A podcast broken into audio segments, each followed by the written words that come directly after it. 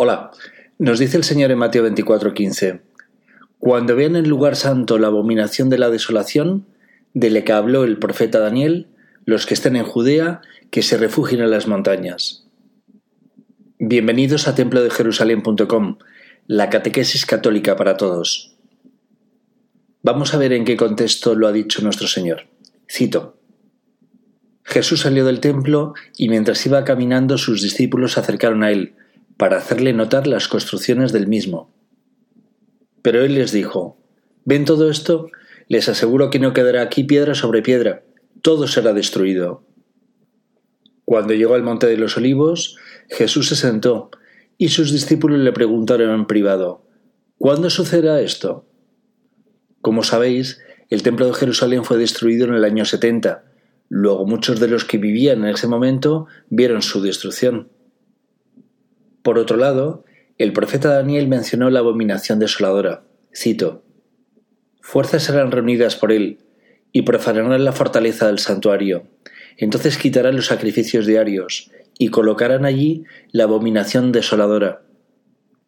El templo de Jerusalén es la Iglesia católica de Dios.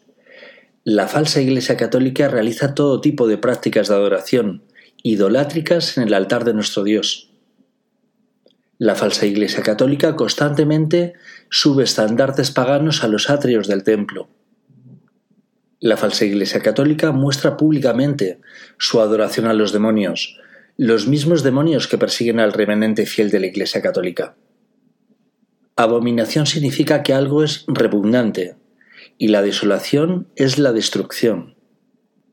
El Señor nos está diciendo que una gran parte de su Iglesia ha sido destruida, exactamente la que denominamos la falsa iglesia, por unos hechos repugnantes. Cuando una parte de su propia iglesia negó el sacrificio de Cristo para el perdón de los pecados, al afirmar que hay salvación fuera de Cristo. Unos por incitadores de semejante abominación, y otros porque no profundizan en la doctrina de Dios y con ignorancia siguen a los perversos. Ambos son responsables de la destrucción del templo de Dios.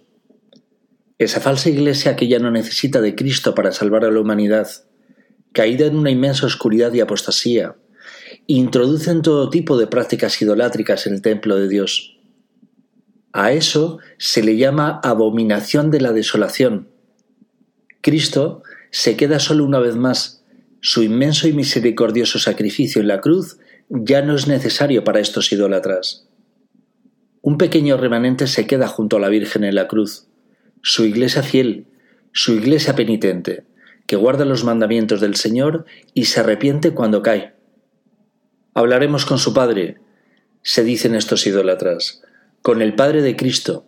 No necesitamos al Hijo del Carpintero, por el que corre sangre pagana.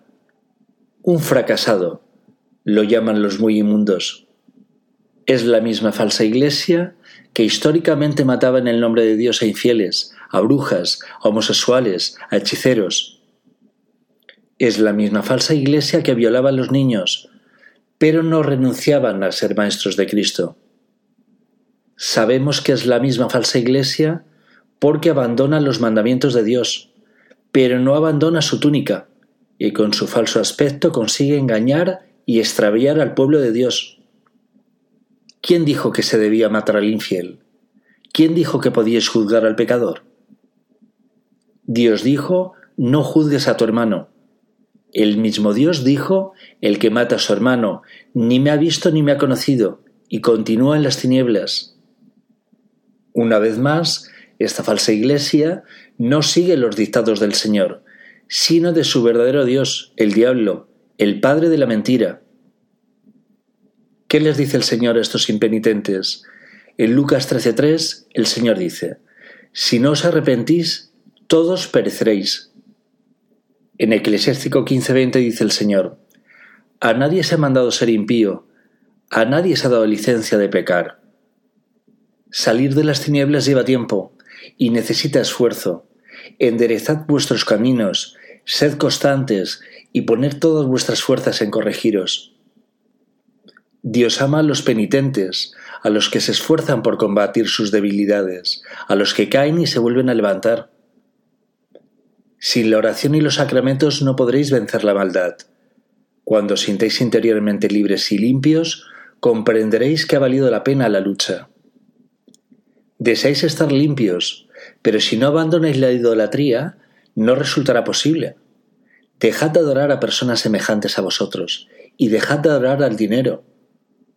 Buscad a Dios, adorad a Dios, y Él gustosamente os lo hará. Confiad en su amor. Dice el Señor en Juan 13:8, Si yo no te lavo los pies, no podrás compartir mi suerte. ¿Queréis tener la misma suerte de ser uno con Dios? Buscad al Señor, está aquí entre nosotros, y Él lavará vuestros pies, que son vuestros caminos.